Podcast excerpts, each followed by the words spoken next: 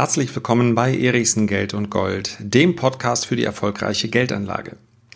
Ich bin Lars Erichsen und ich möchte heute den Blick werfen auf eine, ja, relativ gefährliche Entwicklung.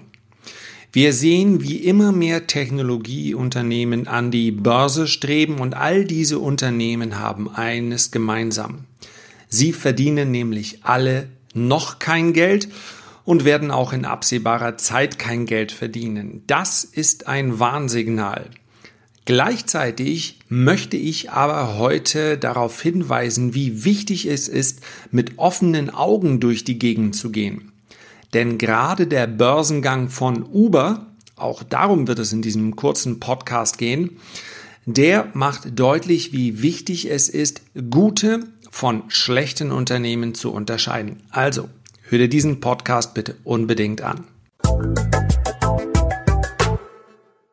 So, ich werde dir in diesem Podcast auf jeden Fall sagen, was ich von Uber halte und ich sage dir auch, unter welchen Bedingungen ich persönlich die Aktie vermutlich kaufen würde. Ich spreche hier keine Empfehlung aus und glasklar sollte nur derjenige überhaupt über einen Aktienkauf nachdenken, der sich intensiv mit dieser Materie befasst hat und der sich insbesondere auch der Risiken bewusst ist. Denn eine Aktie kann von heute auf morgen aufgrund von Umständen, die wir gar nicht kennen, massiv im Wert sinken. Das solle, sollte allen klar sein, aber ist natürlich für dich nicht so spannend, wenn jeder Podcast sich die Hälfte der der Laufzeit mit einem äh, Disclaimer befasst. Musst du aber immer im Hinterkopf behalten. Aktien können auch fallen. Selbst sehr gute Aktien können sogar phasenweise fallen, können massiv im Wert fallen.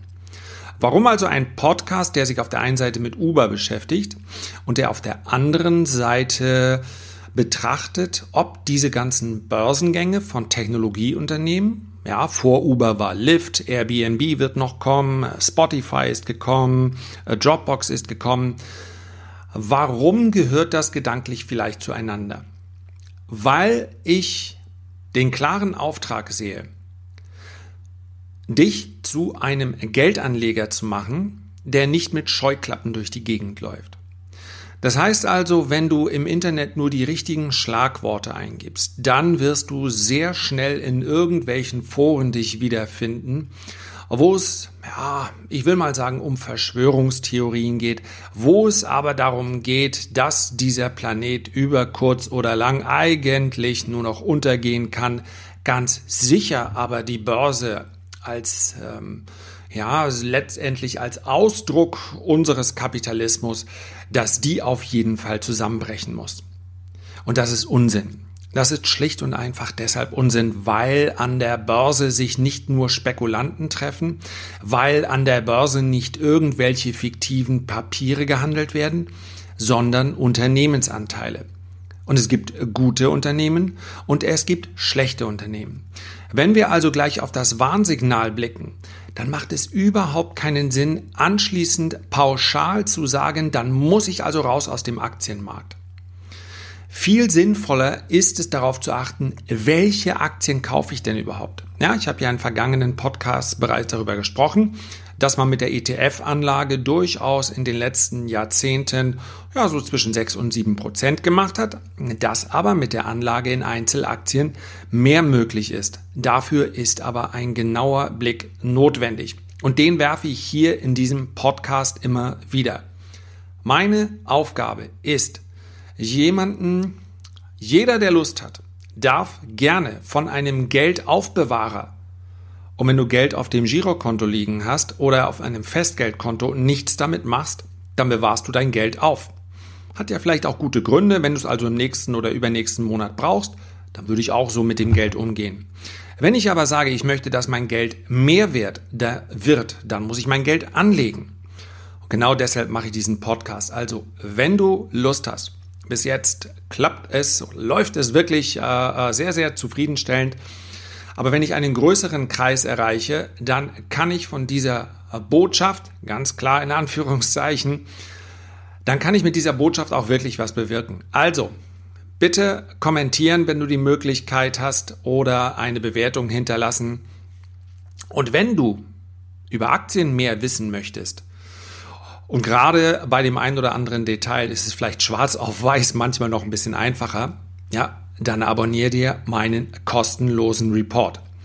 Die Rückmeldung, die ich in den letzten Wochen auf diesen Report bekommen habe, beziehungsweise auf die letzten Aufga Ausgaben, die waren wirklich sehr, sehr positiv unter www.erichsen-report.de einfach mal anschauen. Und wenn er dir nicht gefällt, bin ich auch nicht böse, kannst du ihn genauso leicht wieder abbestellen, wie du ihn bestellt hast. Kommen wir also zum Warnsignal. Die Überschrift könnte lauten, das Smart Capital macht Kasse.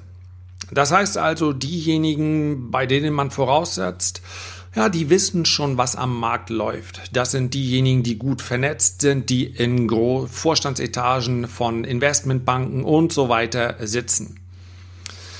Die machen Kasse in welcher Form?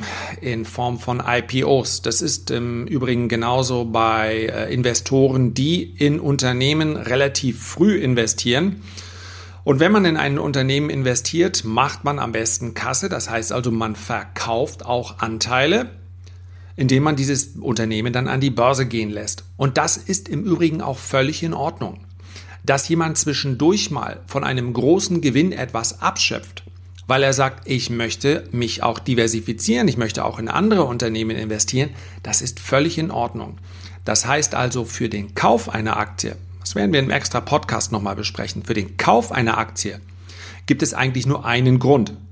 Man erhofft sich eine positive Rendite, entweder durch Dividenden oder durch Kurssteigerung. Für den Verkauf einer Aktie gibt es hingegen zahlreiche Gründe.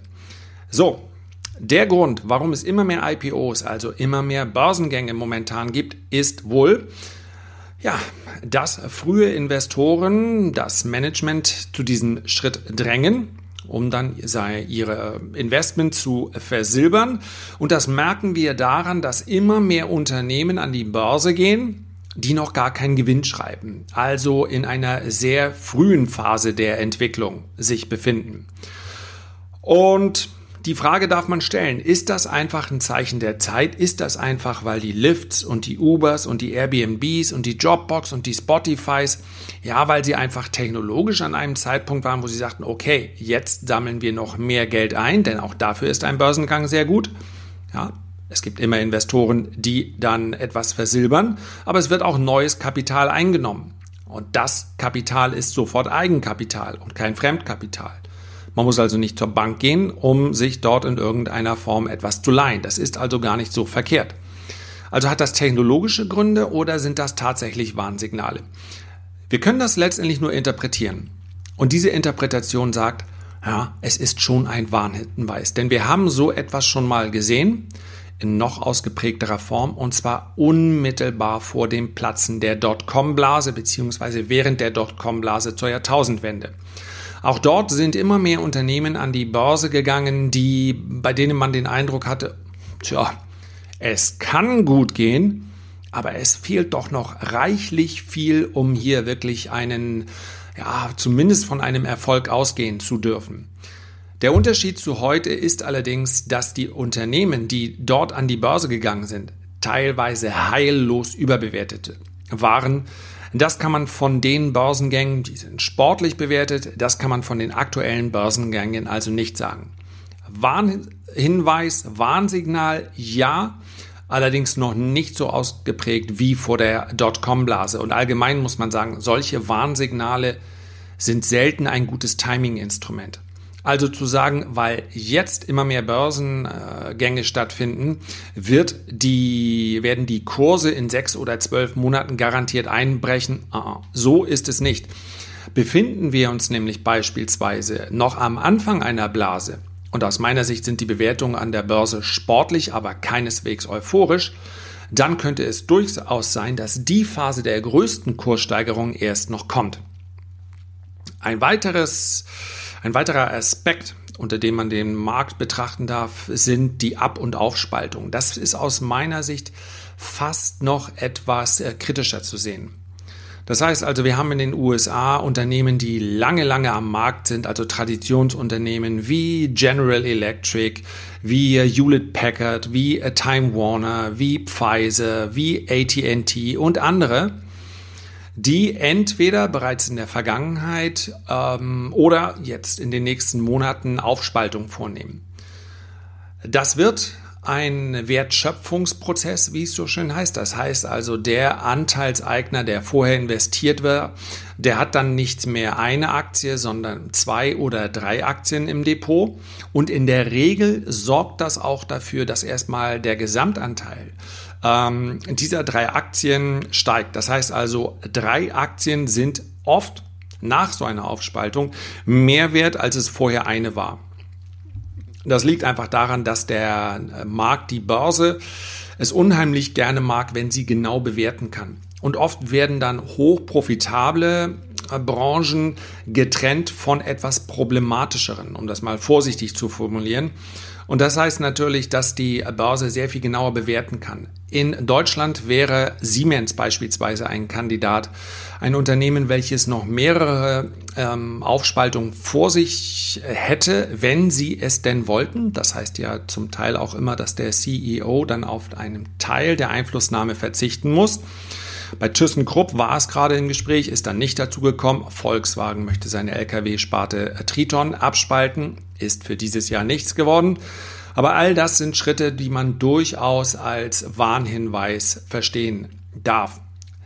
Panik ist aber völlig unangebracht, zumal diese Entwicklung, wenn, dann eher am Anfang oder sich in der Mitte bewertet, also hier durchaus noch äh, Potenzial zur Oberseite hinsichtlich der Menge dieser Transaktionen stattfindet.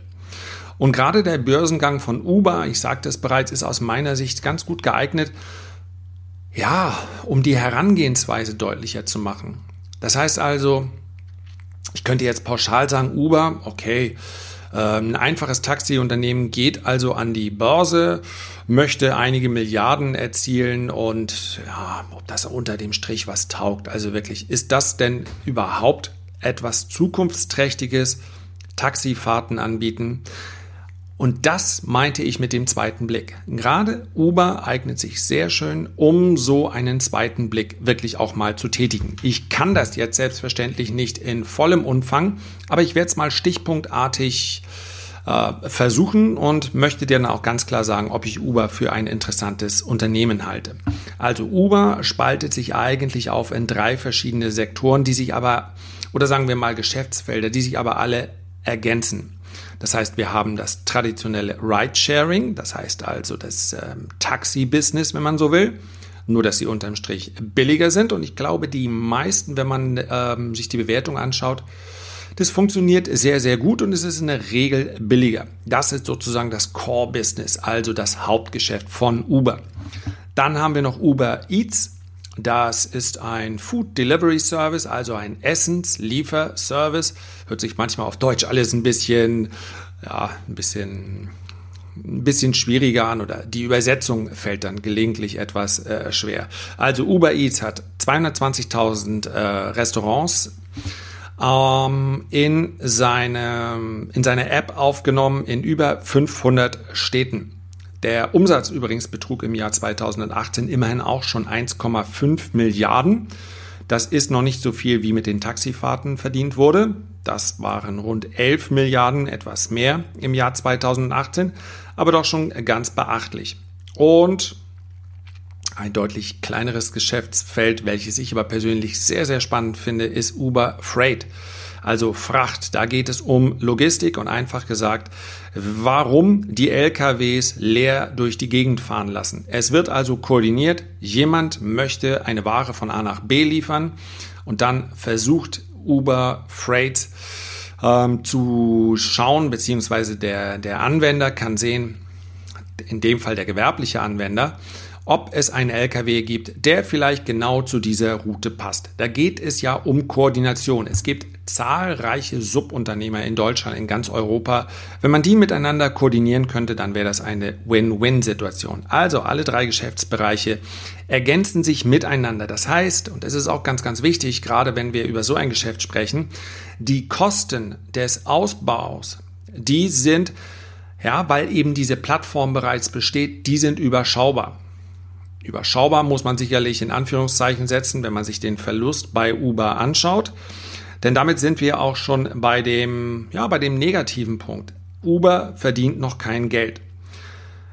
Uber hat allerdings Wachstum. Im Jahr 2014 ungefähr 500 Millionen verdient äh, mit dem Ridesharing, also mit den Taxifahrten. 2018, ich sagte schon, 11 Milliarden. Also klares Wachstum, fast noch wichtiger. Vor 20 Jahren, Entschuldigung, nicht vor 20 Jahren, sondern äh, 2014, 2015 waren es noch 20 Millionen User, also Anwender, die die Uber-App nutzen. Heute sind es 90 Millionen. Und wenn man sich äh, anschaut, wie viele Taxifahrten täglich irgendwo gemacht werden, da muss man sagen, das Potenzial, das Wachstumspotenzial ist hier enorm groß. Und in der Regel nutzt der Marktführer dieses Potenzial und das ist nun mal Uber. Dennoch ist unter dem Strich nicht nur nichts übrig geblieben, sondern es gab auch noch reichlich Verluste. Der, ja, der Operating Profit ist in dem Fall kein A Profit, sondern ein Verlust. Operating Profit könnte man als EBIT ähm, übersetzen. Das heißt also der Gewinn vor Steuern und Zinsen. Auch hier das Entscheidende und insofern finde ich bei Uber, ich habe ja gesagt, wir müssen genau hinschauen, bei Uber finde ich den Börsengang zu dieser Zeit nicht verkehrt. Denn Uber hat 2018 erstmals einen geringeren Verlust bei weiter steigendem ähm, Umsatz gemacht. Das heißt also, wenn sich diese Entwicklung so fortsetzt und momentan sind die Wachstumsraten sehr konstant, dann wird mit jedem Euro, den Uber jetzt verdient, mit jedem Dollar, den Uber verdient, ähm, der Verlust sinken und dann wird zwangsläufig äh, in dieser Relation der Verlust dann über den Nullpunkt hinausgezogen. Und das heißt also, dass das Wachstumspotenzial dann auch gleichzeitig zu einem Gewinnpotenzial wird. Natürlich ist das eine zukunftsgerichtete Aussage und wir kennen das alle von unseren Tipps beim Fußball oder anderen Sportarten. Zukunftsgerichtete Aussagen sind gelegentlich mit etwas Unsicherheit verbunden. Aber wenn Uber jetzt schon äh, 5 Milliarden, 3 Milliarden oder eine Milliarde Gewinn machen würde, tja, dann müssten wir die Aktie eben auch zu einem anderen Kurs kaufen. Insofern geht es ja immer um die Relation von einer Chance zu dem Risiko, was aktuell noch besteht. Schaut man sich die Bewertung von Uber an, dann ist die sportlich, aber im Vergleich, wir haben ja bereits einen Vergleich am Markt, zumindest äh, branchenintern gerechtfertigt. Denn Lyft, der kleinere Konkurrent von Uber, der ist bereits an der Börse. Und wir wissen, was der Markt, der entscheidet über jeden Preis. Niemand sonst entscheidet über den Preis. Das machen die Käufer und Verkäufer am Markt. Das ist das Risiko, was ein Unternehmen auf sich nimmt, wenn es an der Börse gehandelt wird. Wir wissen mittlerweile, was der Markt aus Lyft gemacht hat. Lyft hat im Jahr 2018 2,2 Milliarden Umsatz erzielt. Damit war also der Umsatz von Uber etwa oder ziemlich genau 5,13 mal so hoch. Die Marktkapitalisierung von Lyft per Freitagabend, die lag bei 14,6 Milliarden Dollar. Und die von Uber sollte dementsprechend, ja, ein bisschen eine Bierdeckelrechnung, 5,13 mal so hoch sein, also bei 74,9 Milliarden. Tatsächlich liegt sie bei 76 Milliarden, das kommt also ziemlich genau hin. Dass Uber mehr langfristige Schulden als Lyft hat, lassen wir jetzt einfach mal außen vor. Schließlich ist Uber der Marktführer, also darf man da ruhig etwas äh, hinzurechnen. So, jetzt zum Schluss die Frage, finde ich die Uber-Aktie kaufenswert, interessant. Ich habe einfach mal eine statistische Auswertung genommen und zwar der letzten IPOs. Alibaba, Facebook, Dropbox, Twitter, Spotify, Lyft, Uber und so weiter. Und ich habe mir angeschaut, wie haben die sich entwickelt. Und alle, wirklich alle, waren mindestens einmal im Verlust betrachtet auf ihren oder gemessen an ihrem IPO-Preis. Alle. Das heißt also, der Markt scheint immer erstmal so einen Abschlag vorzunehmen. Ähm, 5, 6, 7, 8 oder auch 9 Aktien taugen nun noch nicht, um das statistisch 100%ig sicher zu machen. Aber diese Herangehensweise bringt mich, wenn dich übrigens interessiert, wie diese Rechnung genau funktioniert hat, äh, dann schau einfach mal auf dem YouTube-Kanal Erichsen Geld und Gold vorbei. Am Montag, also äh, gestern, habe ich ein Video dort ebenfalls über Uber gemacht. Deswegen kürze ich ab. Entweder kaufe ich Uber wenn sie na, so für rund 32 Dollar zu kaufen, zu bekommen sind. Oder ich kaufe Uber frühestens, wenn sie wieder über ihren IPO-Preis von 45 Dollar ansteigen. Ja, die Spanne war zwischen 44 und 45 Dollar. Während ich diesen Podcast jetzt aufnehme, sehe ich noch den Schlusskurs von Freitag und der ist glasklar unterhalb dieser 45 Dollar gewesen, zu dem die Aktie dann auf den Markt kam. Und lass mich das noch dazu sagen. Ich finde, Uber ist ein spekulatives, aber sehr interessantes Unternehmen. Herzlichen Dank für deine Aufmerksamkeit. Wenn du die Möglichkeit hast, dann freue ich mich über einen Kommentar oder eine Bewertung. Und selbstverständlich freue ich mich auch auf das nächste Mal. Mach es gut, bis dann und liebe Grüße.